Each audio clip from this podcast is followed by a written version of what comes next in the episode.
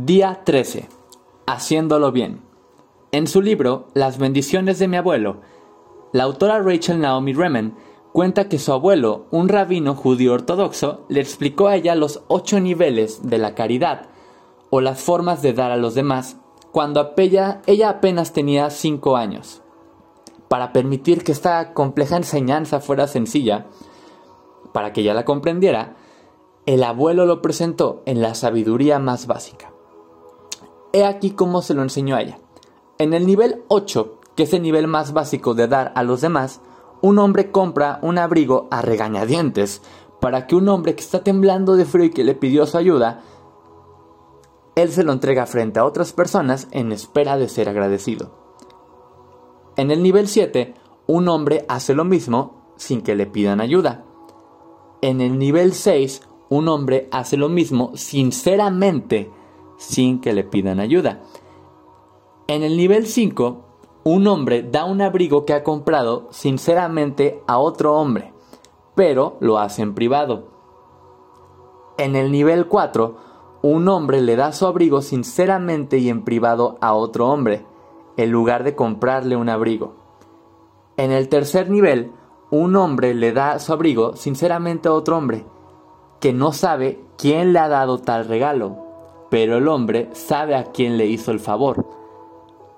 En el segundo nivel, un hombre le da su abrigo sinceramente a otro hombre y no tiene idea de quién lo recibió. Pero el hombre que lo recibe sabe quién se lo dio. Y finalmente, en el primero y más puro nivel de dar a los demás, un hombre le da su abrigo sinceramente a otro hombre y no tiene idea de quién lo recibió y el que lo recibe no sabe quién le ha dado tal regalo. Entonces, el dar se convierte en una expresión natural de la bondad que existe en nosotros y damos con la misma sencillez que una flor emite su perfume. En ese momento, explica Remen, era importante para mí ser buena y hacer bien las cosas, y escuché esta descripción con mucha atención. Yo solo lo voy a hacer bien, abuelo, le aseguré. Él comenzó a reírse. Ay, Nesumele, pequeña alma amada. Me dijo tiernamente, aquí tenemos algo especial. Supongamos que todos diéramos como lo hizo el primer hombre, ofreciendo a regañadientes. Un abrigo que hemos comprado a alguien que lo necesita y nos pide ayuda y se lo diéramos en frente de testigos. Si todos hiciéramos esto, ¿habría más o menos sufrimiento del que existe hoy en día en el mundo? Lo pensé por un largo rato. La necesidad de hacer las cosas bien, luchando en mi mente con la simpleza de la pregunta de mi abuelo. Menos sufrimiento, abuelo, le dije finalmente con algo de confusión. Ah, sí, me dijo. Eso es cierto. Algunas cosas son tan buenas en sí que vale la pena hacerlas de la manera que lo puedas hacer.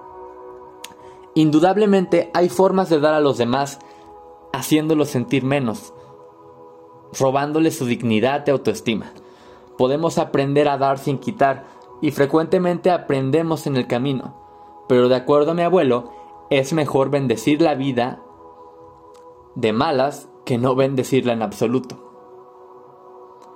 Kate quería compartirles esta hermosa historia porque sabe, desde su propia experiencia, que una preocupación común que puede ser que no estemos bendiciendo correctamente o que el, darle algo a otro no viene desde lo más profundo de nuestro corazón cuando pensamos que así requiere ser.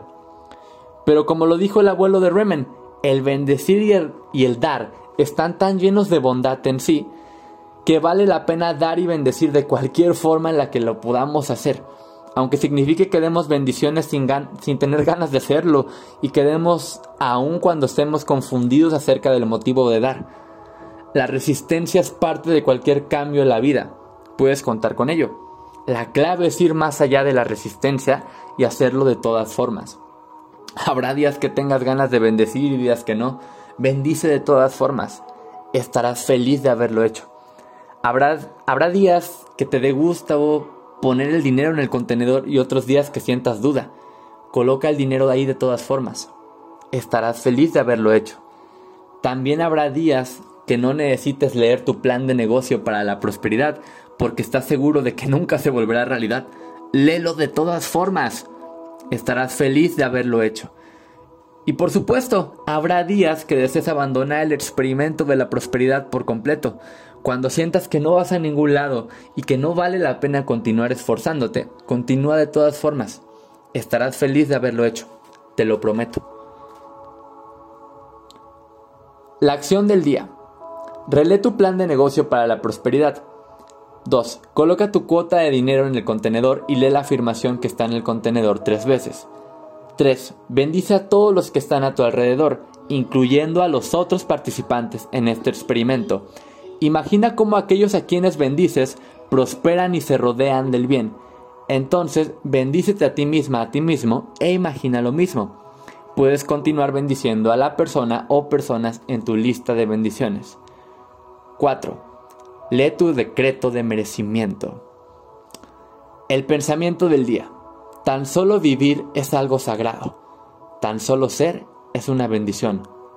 Martin Buber